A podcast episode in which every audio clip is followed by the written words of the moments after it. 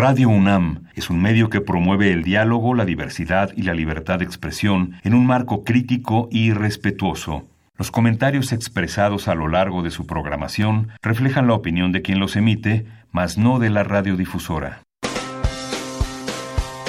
Opciones educativas. Orientación vocacional. Arte y cultura. Deporte y salud. Esto es Brújula en Mano. El primer programa de orientación educativa en la radio.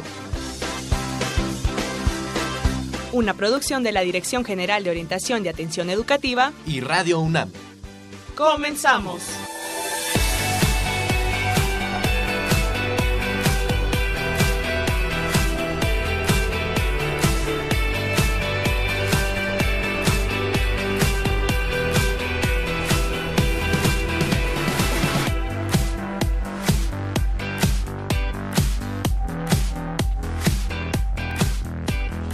Muy buenos días, sean bienvenidos a Brújula en Mano, el primer programa de orientación educativa en la radio. Hoy, 27 de enero 2020, estamos transmitiendo para ustedes nuestra emisión número 1228 a través del 860 de amplitud modulada y en internet en www.radiounam.unam.mx. Este que les habla es Miguel González y tengo el agrado de presentar en los micrófonos a mi compañera, la doctora Mercedes Sanoto, académica orientadora de la Dirección General de Orientación y atención educativa. Muy buenos días, Mercedes, ¿cómo estás? Bien, Miguel, muy contenta de estar nuevamente aquí en el programa. Es un gusto.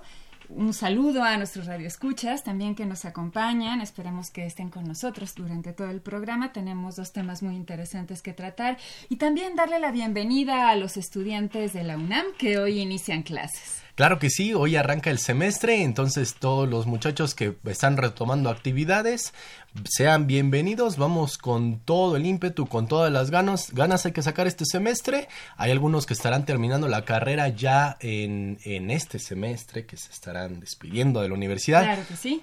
Aunque hay algo muy cierto, ¿eh? dicen que si es muy difícil entrar, es imposible salir. Así es, Miguel. ¿No? Y tal vez que la UNAM salga de ti. Entonces, para esto tenemos temas para ustedes. ya, ya Mercedes lo adelantaba, dos temas, Mercedes. Claro que sí, Miguel. Vamos a hablar acerca de la carrera de ingeniero civil y también sobre inteligencia emocional como una herramienta para la inserción laboral. Así que muchachos, muchachas, mucha atención para aquellos que están interesados en, algo, en incorporarse a la universidad y también para aquellos que ya están próximos a salir de esta, de esta universidad. Recuerden que se pueden comunicar con nosotros si tienen dudas, preguntas. Tenemos diversos medios de contacto. Ustedes nos pueden marcar a, los teléfonos, el teléfono que tenemos el día de hoy, Mercedes. 5682-2812. Exactamente. También nos pueden hacer sus dudas, preguntas, comentarios en la transmisión que tenemos en nuestro Facebook. Ya nos estamos viendo y escuchando en el Facebook de Brújula en Mano. También nos pueden escribir a brújula en mano hotmail.com y también estamos en Twitter como arroba brújula en mano. Así que escríbanos, háganos saber que están ahí, así como lo hace Rocío Clavel. Dice buenos días y excelente inicio de semana. Rocío, excelente inicio, qué bueno que estás con nosotros. Rocío. Ya empezaste bien porque estás en brújula en mano, Rocío. Y para aquellos que también se comuniquen con nosotros, tenemos obsequios. Ya lo saben ustedes que estamos obsequiando esta colección la enciclopedia La Real Expedición Botánica a la Nueva España. Vamos a obsequiar el día de hoy el tomo número 3.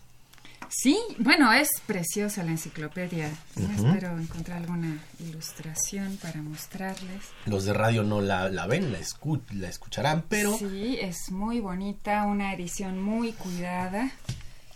Pero lo bueno... Mucha información además. Exactamente, entonces mucha atención muchachos, son 12 tomos, si ustedes la están coleccionando, hoy es el tomo número 3, solamente nos llaman o nos escriben y nos dicen yo quiero participar en el sorteo que van a realizar al final del programa por este tomo número 3 y entonces entrarán a este concurso. Y Mercedes, pues sin más ni más porque tengo mucha información, ¿qué les parece amigos si arrancamos nuestro día de hoy con... Orientación educativa. Bueno, pues aquí estamos nuevamente en el programa y nos acompaña el día de hoy el maestro en ingeniería Marco Tulio Mendoza Rosas. Él es jefe de la División de Ingeniería Civil y Geomática para hablar precisamente, como les comentábamos anteriormente, sobre la carrera de ingeniero civil. Bienvenido, maestro Mendoza. Muchas gracias, doctora Mercedes. Es un gusto, un placer estar aquí con ustedes. Miguel, un placer de veras este, poder compartir algunas ideas sobre la carrera de la ingeniería civil para con su audiencia. Muchas gracias por estar aquí con nosotros. Gracias, maestro. Y bueno, ¿nos podría comentar eh, en qué consiste el quehacer del ingeniero civil? Porque es muy amplio, como nos comentaba, nos decía antes de iniciar el programa. Sí, efectivamente, hablar de ingeniería civil es hablar de una carrera muy versátil. Es hablar de una carrera con un aspecto netamente social y que exige de alguna manera ciertos elementos y atributos ya en el ejercicio profesional de lo que son los egresados de una carrera como esta.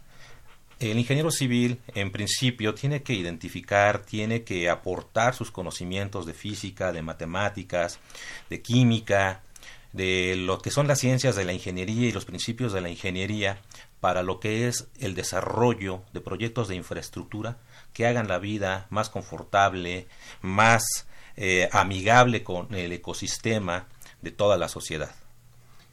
Maestro Mendoza, a veces nos vamos por el tema de ingenierías y llegamos a confundirlas. Hay algo también que hay que resaltar en la parte de la Facultad de Ingeniería de, Ciudad Universitaria, que es enorme. Cuenta con distintas licenciaturas, bueno, ingenierías. ¿Qué es lo que hace o qué es lo que distingue a la ingeniería civil del resto, del resto de las ingenierías que se, se enseñan en esta facultad de ingeniería en nuestra ciudad universitaria? Esta es una pregunta muy importante. En la facultad contamos con 14 licenciaturas y estamos a punto de arrancar la número 15. De hecho, el semestre anterior fue el primer semestre de lo que es la carrera de ingeniería ambiental. Digamos que esa es la nueva, es el bebé de la facultad de, de ingeniería. Pero está a punto de salir también ya la propuesta de lo que es la carrera de ingeniería en sistemas biomédicos.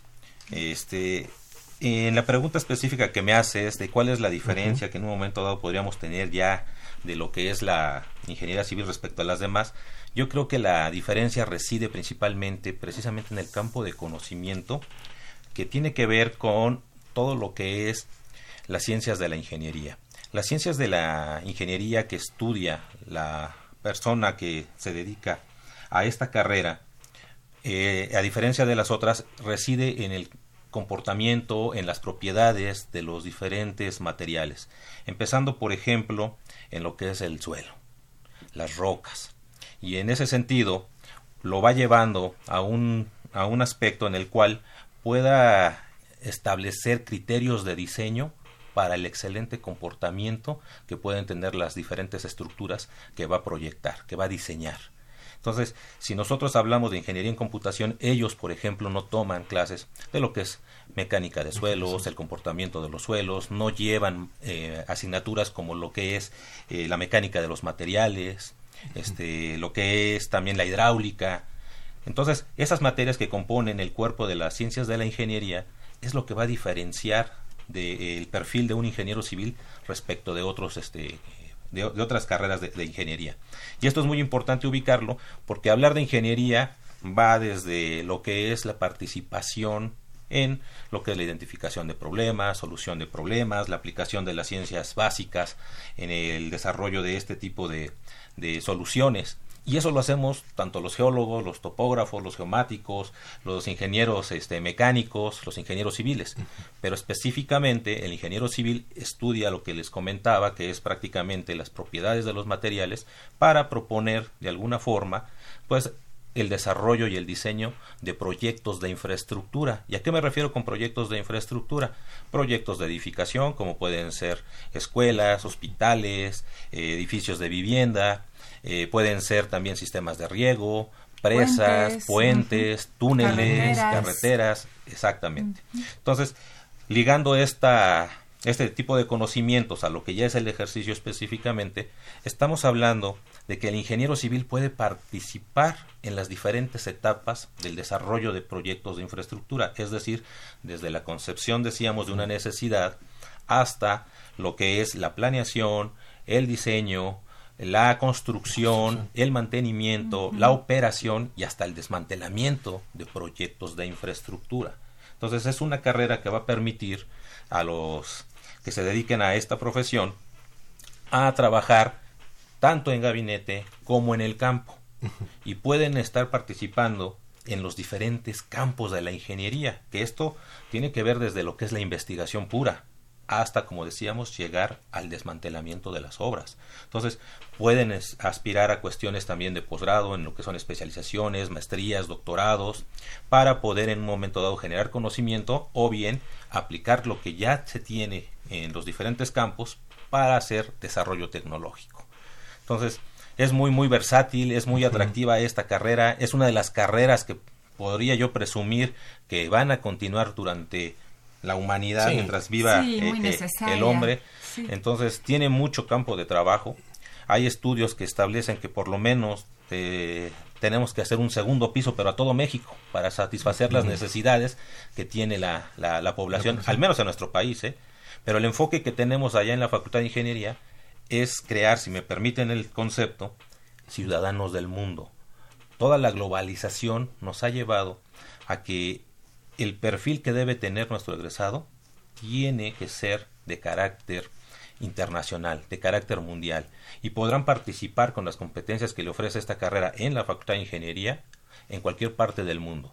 Si un joven encuentra una oportunidad de trabajo en Alemania, en España, en Japón, en donde ustedes me digan, seguramente va a ser competente por toda la fortaleza y la excelencia técnica que lleva de la facultad y todas las otras habilidades suaves que está preocupada la facultad en proporcionarle. Maestro Mendoza, algunos de nuestros estudiantes tienen ciertas dudas acerca de la diferencia entre ingeniería civil y arquitectura. ¿Nos podría comentar un poquito acerca de esto? Sí, claro. Eh, la arquitectura eh, tiende en un momento dado a estudiar muy bien los espacios, las formas eh, y de alguna manera optimizar todo ello para poder en un momento dado hacer funcional el, edificio o el espacio que estén ellos proyectando. La ingeniería civil con todos los conocimientos de las ciencias de la ingeniería y estos principios que hacía mención hace un rato, va a venir a complementar mucho del trabajo del arquitecto en el sentido de proponer los materiales eh, adecuados, las geometrías, los este, tamaños, las dimensiones, para poder satisfacer esas necesidades que está proyectando el arquitecto en sus diferentes obras. Más que nada es ahí donde reside la, diferencia entre la arquitectura y uno de los campos de la ingeniería, que en este caso decíamos es el diseño y que tendría que ver con la edificación. La participación del arquitecto prácticamente no lo vemos, aunque no está limitado, pero no lo vemos, por ejemplo, en las carreteras, no lo vemos en las presas, ¿sí? lo vemos más que nada en el ámbito de la edificación. Pero van de la mano. Van de la mano, exacto, pero son diferentes. Sí, la, la, formación en la parte de las estructuras, del comportamiento, el análisis y el diseño estructural es mucho más fuerte en lo que es la ingeniería civil. Ok, de ahí esto muchachos, porque luego algunos dicen, es que si ya está el arquitecto, ¿para qué quieres al ingeniero? Si está el ingeniero, entonces ¿para qué quieres al, al arquitecto? Pero el trabajo es en conjunto. Así es, así es. Mercedes. Sí, eh, bien. ¿Cómo se forma a los y las ingenieros civiles de acuerdo con el nuevo plan de estudios de esta carrera de 2016? Sí, en efecto, el plan de estudios más reciente que tiene la Facultad de Ingeniería eh, se presentó en 2016. Precisamente el semestre lo están iniciando el día de hoy la generación que empezó a estudiar este plan de estudios y que hoy está ya en su décimo semestre. Estamos a punto de concluir con la primera generación que corresponde este a este plan de estudios. Aquí cabe mencionar que la facultad siempre lo ha hecho, pero viene fortaleciendo cada vez más, eh, una formación integral. ¿A qué me refiero con esto de la formación integral? Como decíamos, no podemos sustraernos de lo que pasa en el mundo. La Facultad de Ingeniería ha sido pionera y ha sido punta de lanza en muchas cosas en lo que es nuestra universidad. Eh, al día de hoy, los programas, 12 de los 14 programas que tiene la Facultad de Ingeniería, están acreditados bajo lo que es el marco 2018, que está en un contexto internacional de lo que es el CASEI. que es precisamente el organismo acreditador de la enseñanza de la ingeniería en nuestro país. Esto es muy importante no perderlo de vista porque todos los países participantes dentro de lo que es el Washington Accord eh, y que de alguna manera está formando parte eh, el KCI de, ello, busca que todos los perfiles de los egresados en diferentes partes del mundo sean sustancialmente equivalentes. Entonces debemos cumplir también con ciertos eh, estándares que tendrán que corresponder a lo que se está viendo en países como Alemania, Japón, Estados Unidos. Con ello, eh, la facultad se ha dedicado a fortalecer, porque no es nuevo esta situación, como repito, a fortalecer sus diferentes estrategias en aspectos que de alguna manera, digamos, eh, no son parte del mapa curricular. El mapa curricular tiene una tradición ya internacional de que es muy sólida y muy, muy fuerte la, la formación que le da a los ingenieros. Pero pues había por algunas opiniones de los empleadores, por algunas opiniones también de gente del gremio de la ingeniería, que fortalecer aspectos como el liderazgo, el emprendimiento, este, competencias del inglés, el trabajo en equipo y todas estas herramientas se las va dando eh, la Facultad de, de Ingeniería a través de una coordinación que es de atención diferenciada para los alumnos. Entendemos que los jóvenes, de alguna forma, pues no todos son igual, el perfil de cada uno es distinto. Y entonces cuenta con una coordinación de atención diferenciada para alumnos, el acrónimo es COPADI, y en ella se ofrecen cursos, talleres y diferentes programas que tienen que ver con aspectos de becas, tanto económicas como este, en especie, como la beca de apoyo nutricional que tiene la facultad, cursos de inglés, cursos de emprendimiento, este, repito, y algunos otros este, aspectos. Pero además ha ido fortaleciendo mucho todo lo que a nivel curricular debemos nosotros como profesores ir filtrando y permeando con los estudiantes la capacidad para lo que es la redacción, la capacidad para lo que es el saberse comunicar ante diferentes audiencias, la ética profesional que juega un papel muy importante. Y bueno, pues va atendiendo desde diferentes aristas la Facultad de Ingeniería todas las necesidades que en un momento dado eh, pueda tener un egresado para poder tener éxito en su ejercicio profesional y no nada más a nivel este país, sino a nivel internacional. Hablando un poco de esta, de esta formación de las carreras, bueno, de la, de cómo se van preparando a las y los futuros ingenieros ingenieros civiles, ¿cuáles son las eh, materias básicas que, que llevan estos ingenieros? Bueno, van desde lo que son las ciencias básicas, decíamos, son cursos de álgebra, de cálculo, de geometría analítica, probabilidad y estadística, cuestiones de mecánica clásica en diferentes este, asignaturas como es la estática, la cinemática, la, la dinámica. Eh, llevan cursos ya de lo que es la, las ciencias de la ingeniería como las estructuras isostáticas, las mecánicas de materiales, la hidráulica básica, hidráulica de canales, este, hidrología, llevamos materias como mecánica de suelos, decíamos, este, este comportamiento de suelos, cimentaciones, edificación, movimiento de tierras, presupuestación, programación. Entonces, está muy, muy completa. es lo básico. Sí, sí, pues es que no puede haber un ingeniero civil que no lleve ese tipo de, de, asignaturas. Ya podríamos hablar un poquito más este, de, de, lo que viene siendo el complemento, de lo que vendría ofreciéndonos una división que tenemos que es transversal a todas las carreras, que es nuestra división de ciencias sociales y humanidades, donde ven aspectos como lo que es introducción a la economía, eh, aspectos como lo que son los recursos y las necesidades de México, clases de sociología, de creatividad.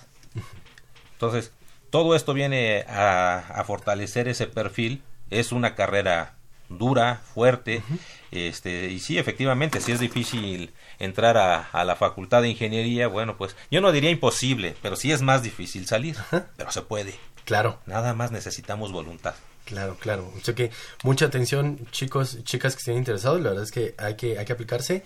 Ya lo escucharon, un poco de las materias básicas, de lo que van a aprender o de ya si ustedes tienen algunos conocimientos de lo que van a refinar cuando se cuando ingresen a esta, a esta ingeniería Mercedes. Sí, sí, en realidad son esos conocimientos básicos que después a lo largo de la carrera, bueno, va- se van a complejizar. Sí, y al final de cuentas, pues te van a preparar para, como lo mencionaba el maestro Mendoza unos minutos antes, para que si tú en algún momento dices, sabes que yo me voy a ir a China.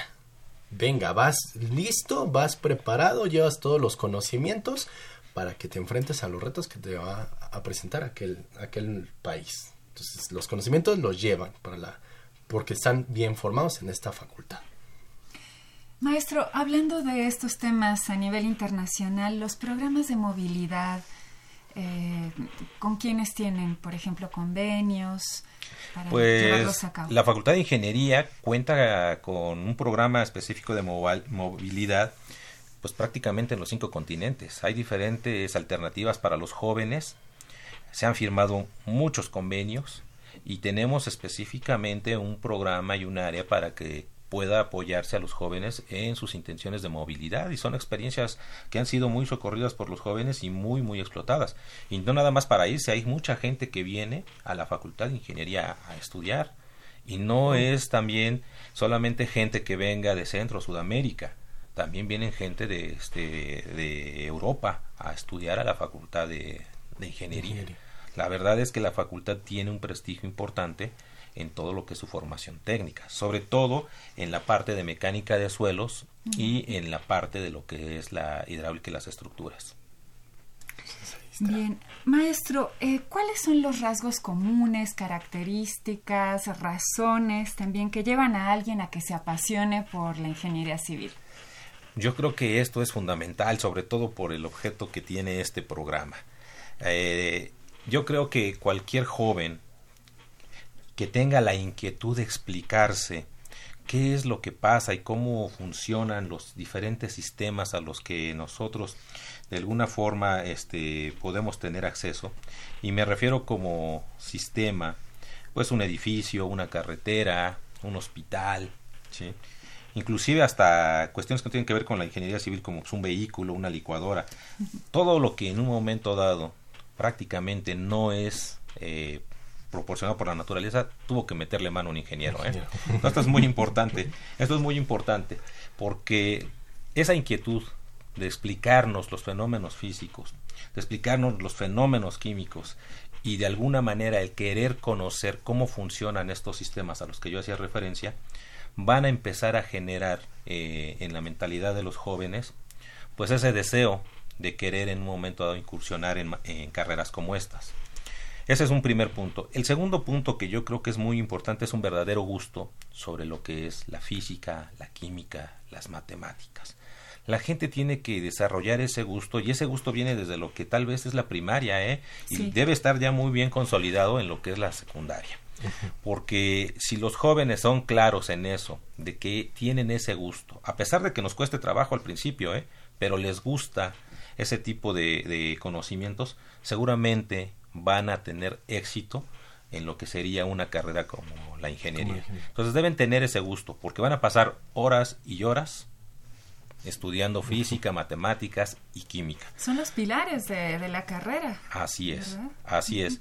Y de cualquier manera tampoco quiero que se me asusten porque así como hay cierto sacrificio, disciplina en todo lo que es la formación de un ingeniero, también también hay muchos momentos de satisfacción durante lo que es la formación de, de ingeniería como en el ejercicio profesional. Hay momentos en los que uno vive ciertas experiencias y en las que dice todo valió la pena por un momento como este.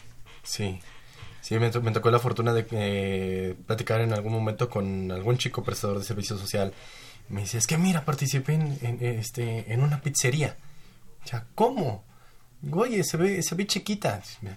No, hombre, o sea, todo, la, eh, poner el, diseño, todo, o sea, me llegó el, el plano del arquitecto y ver cómo iba a ser la parte del segundo piso, cómo se le iba a tener el comedor, todo, órale, entonces, me dice, es que tal vez tú lo ves chiquito, pero para mí al ser el primero, fue inmenso y de aquí ya me emocioné, o sea, ya me gusta, dice, sí, sí, sí, sí, definitivamente esto era lo mío. Soy de aquí, dice. Soy de aquí, ¿no? Yo creo que otro de los puntos muy, muy importantes, y eso a veces no lo sabemos, es precisamente eh, el sentido social, el, el querer ayudar a la gente. Nosotros vamos identificando ciertas necesidades y a veces eh, no sabemos cómo ayudar a la gente. Bueno, pues la ingeniería es un medio a través del cual podemos tener una satisfacción enorme de estar ayudando a la gente. El participar en cualquier etapa de un proyecto de infraestructura nos va a llevar a darle de comer a la gente, a llevarle agua a la gente, a darle energía y hacerle más este, confortable su, su vida. Entonces, yo creo que todo este tipo de, de satisfacciones vale la, la, pena el poder este, tomar decisiones para poder estudiar la, la ingeniería. Maestro Mendoza, en el tema de equidad de género había algo aquí que, que, muchos decían, es que yo no voy a ingeniería, soy mujer. Esta, esta ingeniería eh, civil ofrece las mismas oportunidades de desarrollo hombres y mujeres. ¿Cómo está haciendo esta transformación que está teniendo en general la facultad de, de ingeniería con el tema de equidad de género? Yo creo que hay que diferenciar en cuanto a lo que es la, la facultad como tal, todos los procesos de formación y lo que es el ejercicio profesional respecto a esta pregunta. Efectivamente, Ajá. efectivamente, eh, durante muchos años, ya hasta con cierta tradición, se hablaba de que la ingeniería, y cualquiera, ¿eh? no nada más la ingeniería civil, era una carrera para hombres. Uh -huh.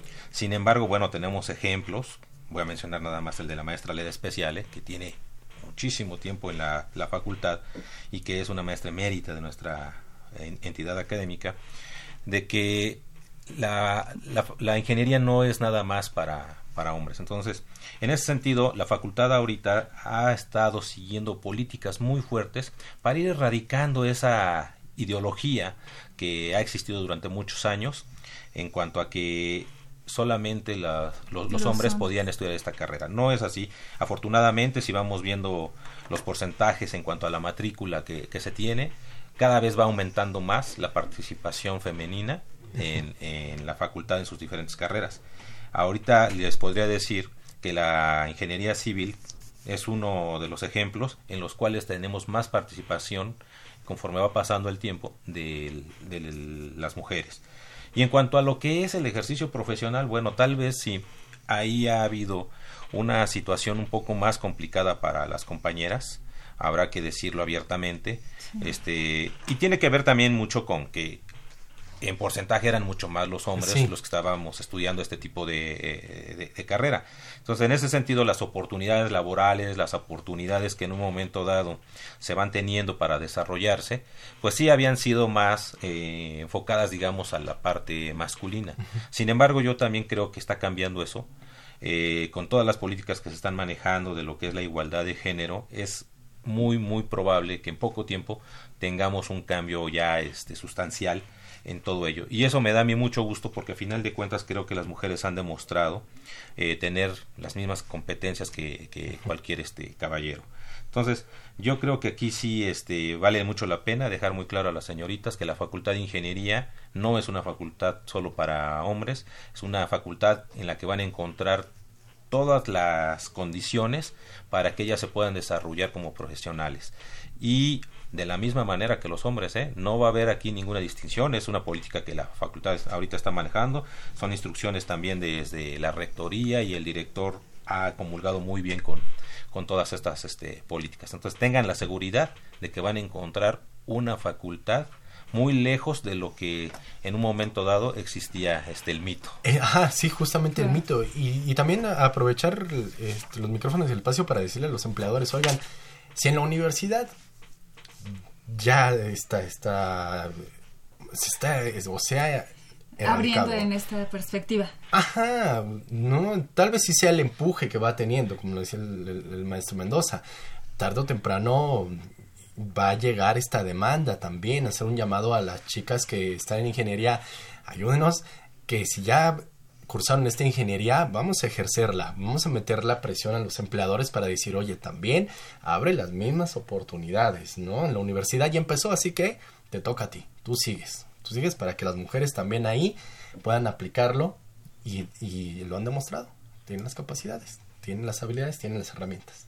Así es, Miguel. Bueno, tenemos varias dudas, pero poco tiempo. Ajá, nos Entonces- hacemos una última. Una última pregunta. ¿Cuáles son los retos actuales para la ingeniería civil? Los retos actuales eh, yo los llevaría primero en la situación de que hay escasez de recursos. Esa es una parte fundamental que no podemos dejar de lado. Cada vez tenemos menos recursos y hay que optimizarlos. Por otro lado, el cuidado precisamente y la conciencia de los ecosistemas. No nada más desde el punto de vista ecológico, sino desde el punto de vista social, desde el punto de vista económico.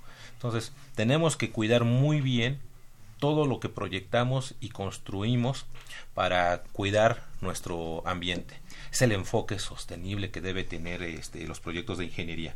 Entonces, por un lado, escasez de recursos, por otro lado, satisfacer de manera sustentable todo lo, que en un momento dado va creando el ingeniero. Y yo creo que otro de los retos es precisamente la competencia internacional.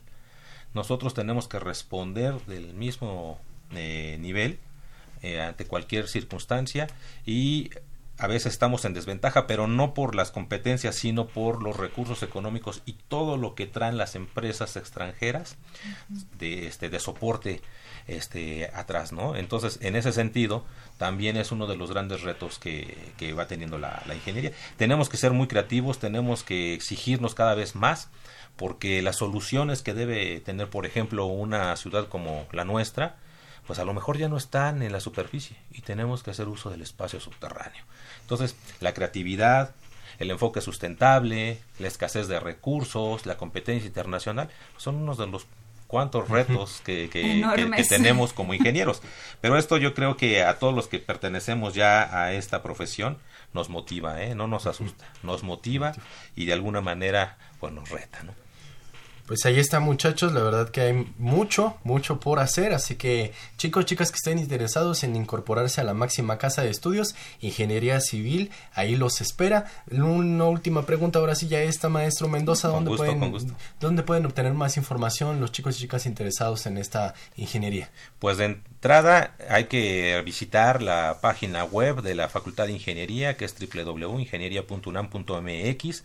Ahí específicamente van a encontrar las diferentes divisiones que conforman a nuestra Facultad de Ingeniería. Ahí está la división de Ingenierías Civil y Geomática y específicamente ahí van a encontrar todo lo que hemos platicado de lo que es este Ingeniería Civil. Como teléfono, pues pueden llamar al 5622 8001 y hasta el 12 y Ok. pueden preguntar, y ahí sí voy a comprometer a mi compañero, por el ingeniero Alejandro Marina Costa. El ingeniero Alejandro Marín es el coordinador de la carrera de Ingeniería Civil y puede resolverles cualquier inquietud que tengan al respecto. Ok, pues ahí está ingeniero, ingeniero Acosta, muy al pendiente porque ahí la van a estar llamando. Entonces, 56 22 80 01 al Hasta el 12. 12. Hasta el 12 para toda la información, muchachos. Muchachas, fue Ingeniería Civil. Con el maestro Marco Tulio Mendoza Rosas. Muchísimas gracias, maestro. Al contrario, gracias a ustedes, que tengan buen día a todos los jóvenes y toda la audiencia en general que nos escucha. Muchas, muchas gracias. Queremos agradecer a los que se están comunicando con nosotros. Ya nos llamó Josefina Cruz, dice muy ameno el programa. Felicidades al maestro invitado que aquí estuvo con Muchas nosotros. gracias, Muchísimas Josefina. gracias. Emma Centeno, que también se comunica con nosotros. Ella a través de Facebook nos está viendo también JC Hero, Vero de la Rosa, quien manda un fuerte abrazo, un beso. Rocío Clavel y también Orienta UNAM. Así es, Miguel. Vamos a hacer una pequeña pausa y estamos de vuelta con ustedes para nuestro segundo tema del día. El primer programa de orientación educativa en la radio. Brújula en mano. Entrevistas, Debates Eventos culturales y deportivos. académicos y recreativos. y todo lo que deseas saber sobre el campo de la orientación educativa. Escúchanos todos los lunes de 10 a 11 de la mañana. Por Radio UNAM 860 de amplitud modulada. Y en internet en www.radionam.unam.mx. Brújula en mano, el primer programa de orientación educativa en la radio. Opciones educativas. Información escolar, Becas, Bolsa Universitaria de Trabajo. servicio social, premios y reconocimientos, Formación cívica. medio ambiente. salud y calidad.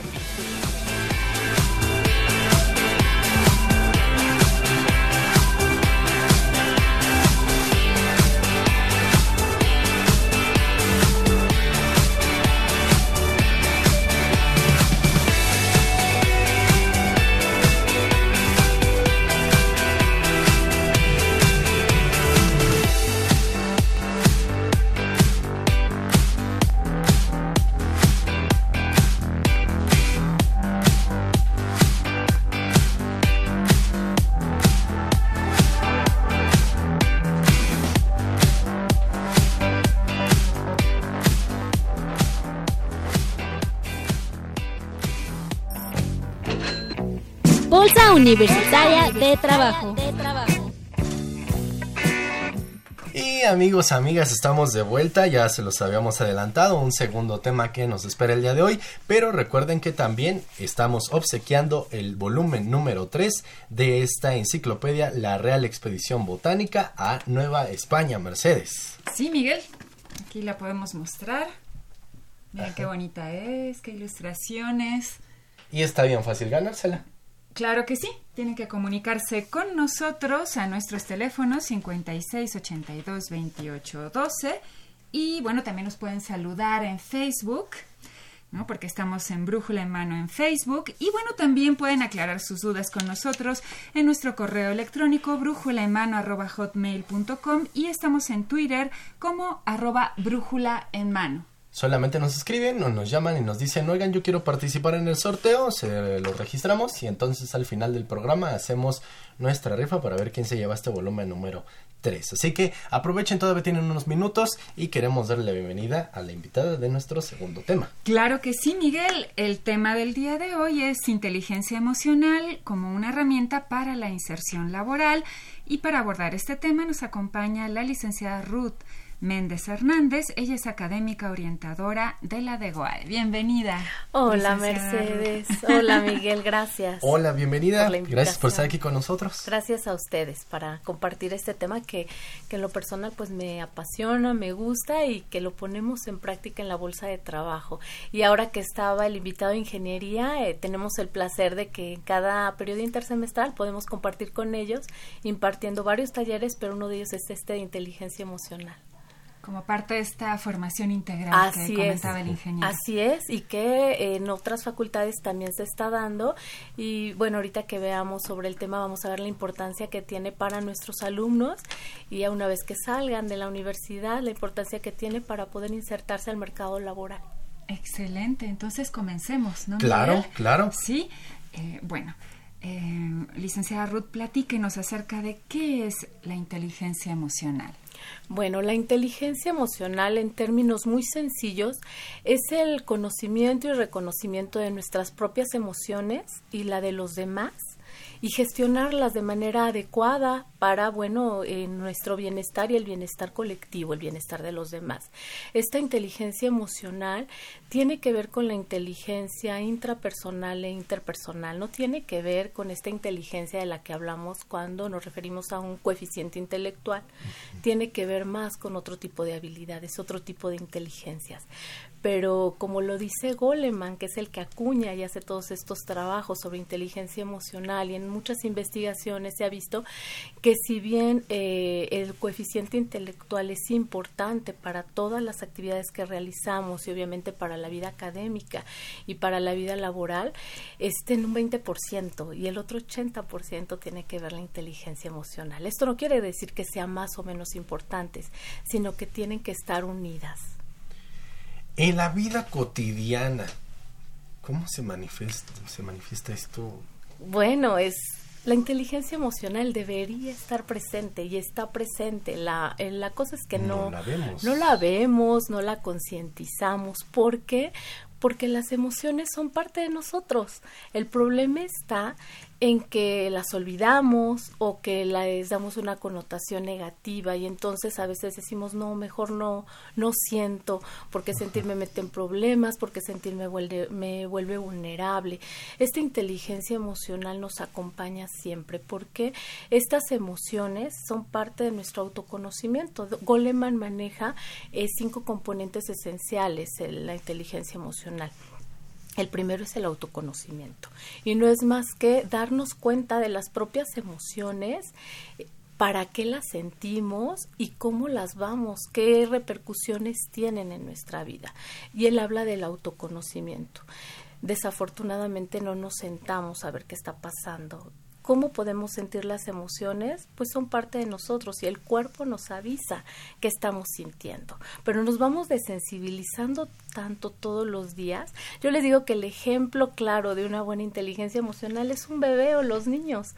Un bebé siente hambre, llora, un bebé siente miedo, a lo mejor llora, no se puede comunicar o tiene ciertas reacciones y las identifica, que a lo mejor no puede ponerles nombre, pero la siente. Nosotros de repente ya no sabemos qué sentimos y en los talleres y en las charlas que damos con los chicos dicen es que cómo puedo saber qué siento pues siente tu cuerpo, checa tus sensaciones y esa es parte del autoconocimiento. El ejemplo muy sencillo, a ver, ¿qué pasa en mi cuerpo cuando estoy sintiendo miedo? Y entonces empieza a haber una gama de posibilidades, no, pues el cuerpo, el corazón me empieza a agitar, este, me quiero mover, este, quiero correr, quiero huir, este, la presión se me sube, eh, son varios cambios endocrinos y fisiológicos que el cuerpo nos está indicando que es miedo igual con la tristeza, igual con el enojo, etcétera. La bronca es que no las vemos y eso es falta de este autoconocimiento. Cuando empezamos a trabajar en la inteligencia emocional, este que el primer componente nos ayuda a esto. ¿Qué es lo que estoy sintiendo? ¿Para qué? Ante qué estoy sintiendo y empezarles a poner nombres. Lo que Goleman dice, hay que reconocer, conocerlas, pero reconocerlas como las estamos viviendo. Y de ahí pasa al otro componente que es la autorregulación. Ok, estoy sintiendo esto, pero ¿cómo gestiono todas estas emociones para reaccionar de manera adecuada ante esto que se me está presentando en el ambiente?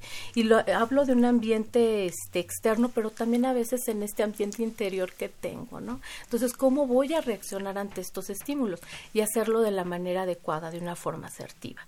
Él habla también de la automotivación, es este empuje que nos da para movernos a las diferentes actividades, a los diferentes este, objetivos, metas que vamos teniendo.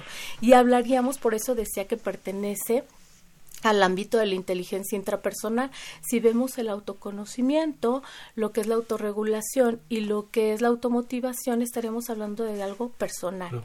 Pero dice Goleman, somos seres sociales, no solamente es para nosotros, sino va hacia afuera. Y entonces él habla de dos componentes más, que es de la empatía. ¿Sí? Y ahí es donde dice, tenemos que conocer y reconocer las emociones del otro y gestionarlos. Si yo soy capaz de conocerlas y verlas en el otro, pues podemos llegar a, entendimientos más claros y nos lleva a lo que son las habilidades sociales. Todo lo que tiene que ver con las actividades de colaboración, solidaridad, respeto, cooperación, tolerancia, eso tiene que ver con las habilidades sociales pero este las primero tenemos que entender que la inteligencia emocional es propia de todos, que las emociones son todos y que todas las emociones tienen una función en nuestra vida. Si no, no hubiéramos sobrevivido como especie. y esto tiene una este, explicación neurológica sustentada. Las emociones aparecieron en nosotros como seres humanos antes que el pensamiento racional. Por ejemplo, el miedo. Claro, si no hubiéramos tenido muchísimo a la sobrevivencia de la especie. Siempre les digo, si no nos hubiera comido un animal y no hubiéramos sobrevivido como especie. Es una de las emociones que estudian bastante en neurociencias. Así es, el así miedo. es. El miedo. Es muy básica. Y ya lo veremos, que cuando hablemos de esto de la inserción laboral, mucho de lo que detiene a nuestros estudiantes es el miedo, el no sentirse suficientes. Entonces, todo esto que les estoy diciendo, el doctor Goleman no se lo sacó en la manga. Tiene toda una explicación neurofisiológica de cómo se fue desarrollando nuestro cerebro y que cómo hemos este, ido debilitando esto. Por eso es que tenemos que tener de la mano para la toma de decisiones el pensamiento racional, pero también acompañado de las emociones. Y si lo vemos en escala de importancia, primero se nos desarrollaron las emociones y luego la corteza prefrontal, que es la que ya más o menos le va poniendo una ubicación de cómo tenemos que reaccionarlo. Muy interesante lo que comenta licenciada Méndez acerca de este primer autoconocimiento para después, bueno, y después autorregulación y posteriormente este desarrollo de la empatía, porque claro. si no podemos reconocer las emociones en nosotros, menos en los demás. Claro, nadie da lo que no tiene lo que ha trabajado. Siempre eh, les digo a los alumnos o a la gente que va conmigo, a ver, ¿Ustedes creen que una persona que no se reconoce, que no tiene un trabajo personal, que no se acepta, que no se valora, va a valorar al otro? Por supuesto que no. O sea, si no hay un trabajo personal y cuando empezamos a hacer esto y vemos que somos únicos y nos damos esa valía, pues le vamos a dar la valía al otro.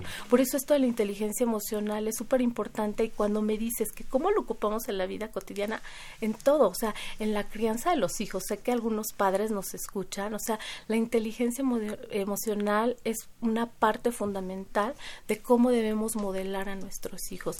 Yo escuchaba el otro día una entrevista con el este con Daniel Goleman que decía em, cómo podemos modelar la empatía y decía, bueno, los niños, si se han fijado, los bebés, cuando un bebé llora, ¿qué hace el otro bebé que está al lado? Lo imita. Llora, lo imita. Está sintiendo el dolor del otro, no sabe qué le pasa, pero comienza a llorar. Si este niño tuvo una crianza positiva, lo que va a hacer es irlo a papachar y si ya está más grandecito, a lo mejor corre con los papás y los conoce y va para que lo atiendan por qué lo vivió de esta manera. Y decía que en este experimento lo que se ha visto también es que los niños que no tuvieron una crianza positiva, lo que hacen cuando un bebé llora es irle y decirle cállate, no lo hagas y llegan hasta pegarle, eh, anulando lo que está sintiendo ese niño. Entonces ellos ya están reproduciendo ellos esto que están viviendo, cero empatía. Y así hay muchísimas cosas. Sí, bueno, en acoso escolar, eh, en toda de los principales problemas es esto, el desarrollo emocional. Claro. Bueno, esta conciencia. La conciencia emocional. Mm. Sí. Hay gente que nos pregunta justamente cómo podemos hacer uso de esta inteligencia emocional en el, en, en el momento de la búsqueda de Ah, ok. Nosotros, de hecho, tenemos un taller enfocado a eso que se llama Inteligencia Emocional y Escrito Profesional, que les comentaba que vamos a varias facultades, entre estas las de Ingeniería, y, debo reconocer que en Copadi, Ingeniería, trabaja todo esto porque se ha dado cuenta de que sus ingenieros a veces salían, o sea, muy bien académicamente, pero algo pasaba que no se podían incorporar. Y no solo ahí sino en muchas de las carreras. Y era esta falta de, de seguridad en ellos mismos. Entonces ¿Cómo puedo utilizarlo? Primero, y el primer componente que les mencionaba, el autoconocimiento, es qué onda conmigo, qué estoy sintiendo ante esta presión, porque a veces sí es una presión el hecho de buscar trabajo. Les digo que los estudiantes, mientras eh, son estudiantes, llevamos, ya todos los que pasamos por ahí, como una comodidad en nuestra vida, ¿no? O sea, sabemos que del preescolar va la primaria, la secundaria, la prepa, la, la licenciatura, y de repente ya va a la licenciatura, si no tienes muy claro si vas a estudiar un posgrado, la onda es que te tienes que incorporar al mercado laboral y ahí de repente es donde dices, ups, ¿y ahora qué hago? Tan pronto e-, era tan fácil y esto que comentabas, Mercedes, es miedo. Y por eso se ocupa tanto esto, ¿no? Claro que nuestros estudiantes y los que ya pasamos por eso tuvimos miedo. Y de repente ese miedo nos dice, híjole, ya salí de la carrera, pero no sé nada. ¿Y ahora cómo voy a aplicar esto? ¿En dónde lo voy a aplicar? ¿En dónde me van a contratar? La inteligencia emocional está ahí. No les quiero decir que no sientan miedo, al contrario, la inteligencia emocional dice, vive tu miedo, siente tu miedo, reconoce tu miedo. ¿De qué manera se quita el miedo? Pues conociendo. Si, si soy inteligentemente emocional, voy a activarme y voy a buscar alternativas y voy a revisar si no soy inteligentemente emocional, me paralizo y no avanzo. Y creo que este miedo también puede influir en esta idea de no sé nada, porque seguramente que saben muchísimas cosas, estuvieron varios años en la carrera, entonces... Claro. Eh, Pero por eso dicen, ¿por qué? Y es una de las preguntas básicas que, que se hace en inteligencia emocional. ¿Por qué las personas que fueron muy buenos estudiantes, que fueron estudiantes sobresalientes, que este que llevaban muy buenas notas, no son los que encuentran los mejores trabajos? Porque ya les decía, Goleman dice, el 20% está en la parte cognitiva, en el coeficiente intelectual, pero el otro el 80% es cómo me voy a presentar con esto, cómo me voy a creer todo lo que soy. Entonces, seguro que saben, y de veras que yo amo esta universidad, pero más que amarla, este, soy muy consciente que nuestros alumnos salen muy bien preparados, con muchos conocimientos, pero desafortunadamente al momento de que no hay un trabajo personal pasa esto. Entonces, ¿qué hacemos con inteligencia emocional? Es créetela. Créetela que sabes, es, es normal sentir miedo, pero ¿qué vas a hacer con esto? Y, la situación es que luego a veces cuando vamos a la entrevista, he de confesarles, tuve alguna experiencia donde el reclutador decía, es que eres malísimo muchacho, ¿cuánto tiempo llevas buscando trabajo? Yo le decía, pues llevo como unos cuatro meses. No, con razón no encuentras trabajo, ni lo vas a encontrar, eres bastante malo, no tienes capacidad para esto ni para aquello. Y yo creo que te pegan en todo este deseo y tú dices, ¿en serio soy malo? Sí, pues llevo cuatro meses sin encontrar trabajo, hijo, pero yo te voy a dar una oportunidad Y entonces después decimos, pues venga, lo que sea, órale, porque soy malo, pero me dices que tengo el chance aquí de crecer y sabes que puedes llegar a ser director de una gran empresa. Dices, wow, pero hace unos minutos era bastante malo, pero puedo llegar a ser. No llegamos, llegamos a confundirnos mucho, al final aceptamos lo que nos den. Pero fíjate, Miguel, que esto es una gran prueba de inteligencia emocional. Y yo creo que la, la, sorteaste, si es tu caso, quien sea. O sea, finalmente en la vida nos vamos a encontrar personas así, porque no podemos cambiar a los demás. No podemos hacer nada por cómo son los otros ni lo que nos dicen nosotros la cosa es el trabajo que hacemos, ¿no? Y es esto que decía Goleman en el eh, componente de la automotivación. A lo mejor a alguien que le dijeron eres malísimo y todo y verdaderamente no se conoce, no ha trabajado en esta parte de la inteligencia, la cree y dice, pues sí soy malísimo y se derrota, pero una parte optimista, que es el que te levanta, que es el que te mueve, dice, si este me lo está diciendo, yo voy a demostrar que soy bueno y lo voy a hacer y a lo mejor es un reto y a lo mejor lo acepto y no porque no encuentre en otro lado, sino que le voy a demostrar a esta persona que me está diciendo que sí este puedo o si no me muevo, no quiero estar aquí con una persona que me trata de esta manera, pero voy a demostrarle afuera y no, por, no soy malo, soy muy bueno y es una motivación para seguir. Eso, eso es lo que hace diferente a una persona que trabaja en inteligencia emocional y una que no la tiene. Por eso es que es tan importante trabajar en esta seguridad. Todos tenemos la capacidad de trabajar la inteligencia emocional porque es una habilidad y las habilidades cómo se desarrollan practicándolas y practicándolas y practicándolas en la vida diaria. Y este es un muy buen ejemplo, ¿no? Ahí la automotivación juega un papel fundamental. De hecho, cuando nos vamos a, a la inserción laboral, Tú pusiste algo, un ejemplo muy padre que lo voy a tomar. A veces estamos en esta búsqueda de empleo y nos entra tanto la desesperación que decimos, lo que sea, lo que caiga, pero quiero trabajar. No, no es lo que sea ni lo que caiga, es lo que yo quiero, lo que yo quiero para mí, porque lo que está en juego es mi futuro profesional y personal. Y los alumnos no saben hacer buenas búsquedas. De repente son ingenieros ingenieros civiles, vamos a poner el ejemplo del, del invitado anterior. Y están buscando, revisando vacantes, y se van a todas las que dicen ingenieros civiles. Y no ven las características del puesto ni nada, sino si las actividades que van a desempeñar es realmente lo que les hace feliz y lo que buscan y en lo que quieren trabajar. Pero la desesperación nos lleva a esto. Ahí no hablaríamos de inteligencia emocional. Una persona con inteligencia emocional dice, soy ingeniero civil, pero de la ingeniería civil yo quiero trabajar en esto, me gustaría trabajar en este tipo de empresas y sus búsquedas van a ser más precisas. Desde ahí ya estamos trabajando este con inteligencia y nos va a direccionar a lo que verdaderamente queremos. Sí, sí, como comentaba licenciada Méndez, esto tiene que ver con autoconocimiento. Claro. ¿Qué es lo que quiero hacer? También qué es lo que sé hacer. Claro. Y qué tengo que desarrollar. Claro, porque el autoconocimiento no es nada y me quiero todo lo hago bien. No, no. somos humanos. Todos los seres humanos tenemos fortalezas, pero también tenemos debilidades. Y la inteligencia emocional nos ayuda a esto, a reconocer esas partes, esas áreas de oportunidad, que ahora les llamamos así porque las podemos modificar y cambiar, y aceptarlas como parte de nuestra humanidad. Y entonces eso nos hace más humanos.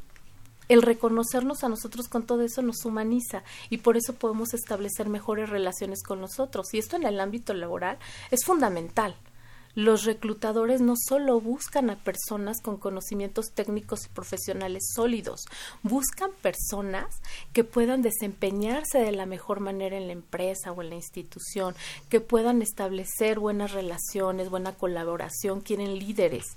¿Y esto cómo lo ven? Pues con inteligencia emocional. Ahora ya, ya en el ámbito laboral, ¿cómo, ¿cómo se vería reflejada esta inteligencia emocional?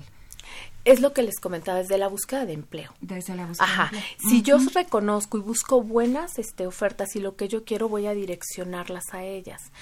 Una vez que haya recopilado esta información y ya tengo hacia dónde me quiero postular, voy a elaborar mis currículums y eso lo van a ver, no hay un solo currículum, hay muchos currículums dependiendo de la vacante a la que me quiero postular y en ese currículum voy a proyectar lo que yo soy una persona que tiene inteligencia emocional va a reconocer todos los logros que ha tenido a lo largo de su vida. ¿sí? Y los va a poder plasmar ahí. Va a poder recuperar todo lo que ha alcanzado y va a saber lo que puede dar en una empresa. Y lo va a plasmar ahí, va a ser un muy buen currículum. Posterior a esto vamos a tener la oportunidad de una primera entrevista de empleo. Y en esa primera entrevista de empleo vamos a poder reflejar todo lo que somos. Una persona con inteligencia emocional va a poder vender su perfil de manera adecuada porque ha trabajado en el autoconocimiento, en la autorregulación de emociones. A veces pasa que vamos a una entrevista de empleo y es una este es normal que tengamos miedo, que tengamos nervios, pues es una entrevista novedosa porque así hayamos pasado por mil, cada una es distinta. No sabemos con la persona que vamos a tener enfrente. Entonces va a poder llegar con los recursos para poder manejar ese estrés, para poder reconocer y poderse manejar de manera adecuada en la entrevista. Para enfrentar a alguien que dice, buenos días. Claro, desde ahí. Siéntate. Claro. Mm. Va a sentirse fuerte porque como te decía, no es no vas a hacer nada con el que tienes enfrente. Vas a hacerlo con lo que tú eres. ¿Sí? Y si de, si si vas pensando me va a ir mal, es un desastre, que no, me toque un este un gorilón como los que me han tocado, bueno, ¿no? Aparte no se toma nada personal, les hablaba de la empatía. Yo siempre les digo a los alumnos cuando toman el taller, cuando vamos a una entrevista, a lo mejor somos sortudos y nos toca las primeras entrevistas pero si no somos tan suertudos, nos toca de las últimas. Imagínense al reclutador después de haberse chutado 15, 20 a veces en reclutamientos masivos. Entonces, el reclutador es un ser humano, está cansado y a veces, híjole, ya bostezó chin, ya se aburrió con lo que le estoy diciendo. Luego, luego nos vamos a lo malo, ¿no? Y entonces eso nos hace que bajemos nuestra calidad de entrevista. Entonces, si no nos lo tomamos nada personal y somos empáticos, podemos decir, híjole, está tan cansado y me pongo en sus zapatos que ya debe estar harto, ¿no? Y necesita comer, descansar. Entonces no me tomo las cosas personales, lo entiendo y la relación va a ser más humana también. Se va aligerando ahí este tema de la, de la entrevista. Gloria Olvera nos dice, ojalá los estudiantes se apoyen en todos los diversos servicios que ofrecen y se anticipen para que se, vayan preparando con tiempo. O sea, muchas de las cosas que tenemos allí, allí en la de Goae. Aquí el, tiempo se, se, me empieza a terminar aquí en, Radio UNAM. Tenemos, que, tenemos que, terminar aquí en Radio UNAM, pero los invitamos a que nos sigan en nuestro Facebook, porque en el Facebook vamos a seguir hablando más de esta inteligencia emocional. Les recordamos también a nuestros amigos de Radio UNAM que el próximo jueves vamos a estar celebrando el Día Escolar de la No Violencia y la Paz ahí en la universidad. Vamos a tener diversos talleres a partir de las 10 de la mañana los esperamos en la Dirección General de Orientación y Atención Educativa porque vamos a celebrar Día Escolar de la No Violencia y la Paz. Ahí, Mercedes, vas a tener muchas actividades. Así es, sí, sí. Y bueno, nosotros tenemos una cita el próximo lunes en punto de las 10 de la mañana a través del 860 de amplitud modulada. Queremos agradecer a los que se comunicaron con nosotros, a los que nos comentaron como Gloria Olvera y Mercedes. El próximo lunes nosotros tenemos eh, temas. Sí, exactamente, Miguel. Tenemos las carreras de la Escuela Nacional de Antropología e Historia y también los servicios que proporciona el Centro de Orientación Educativa de la DEGOAE. Queremos agradecer a Vanessa Corona Menes, a Marco Bonaparte y a de Brian Vidals, también a Laura Montoya que se comunicó con nosotros. También queremos agradecer en los controles técnicos a mi queridísima Socorro Montes en la producción y locución. El día de hoy estuvo Marina Estrella y Miguel Belmont en la realización y producción general. Agradecemos a Saúl Rodríguez de estos micrófonos en Radio UNAM. Se despiden. Mercedes Anoto y Miguel González. Por favor, sea feliz y recuerde, seguimos en nuestro Facebook en Brújula en Mano. La Dirección General de Orientación y Atención Educativa y Radio UNAM presentaron Brújula en Mano, el primer programa de orientación educativa en la radio.